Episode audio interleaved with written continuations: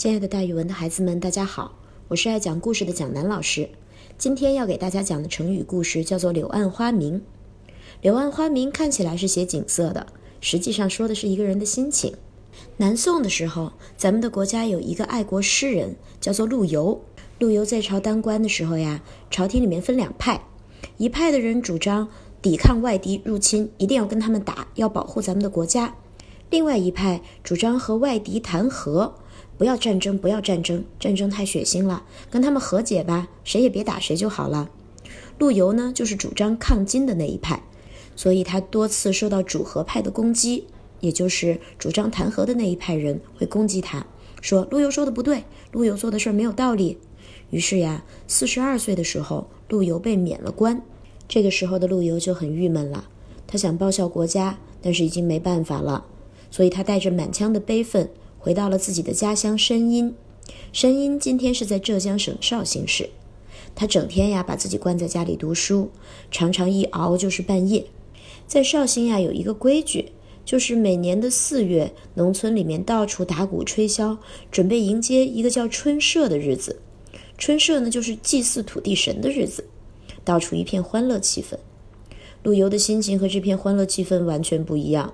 于是他忽然想去看看二十里外的西山，他拄着手杖慢慢的走啊走，山路渐渐盘旋起来，又走了一个多时辰，人渐渐的变少了。当他登上一个斜坡的时候，放眼望去，前面山重水复，路断人绝，貌似没有路，没法再前进了。但这个时候，陆游的兴致正浓，不想回头，于是他沿着山坡又走出了几十步，转过山脚。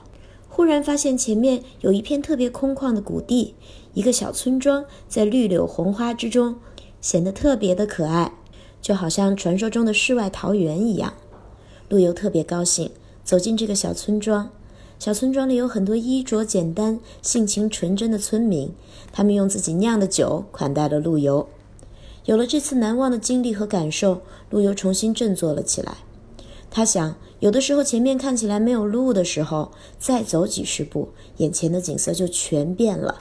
所以柳暗花明，指有些事情处理不了的时候，突然出现了转机。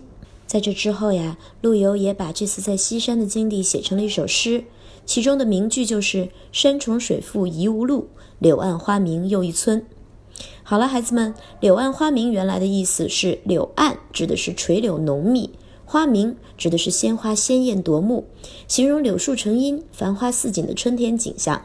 在这里呢，结合陆游的经历，也指在困难中遇到了转机，不灵，一个机会出现在你面前，一切都会变得好起来的哟。蒋老师给大家举个例子吧，比如说眼前有困难不要紧，有的时候洒脱一点，眼前便会柳暗花明；宽容一点，心里就会海阔天空。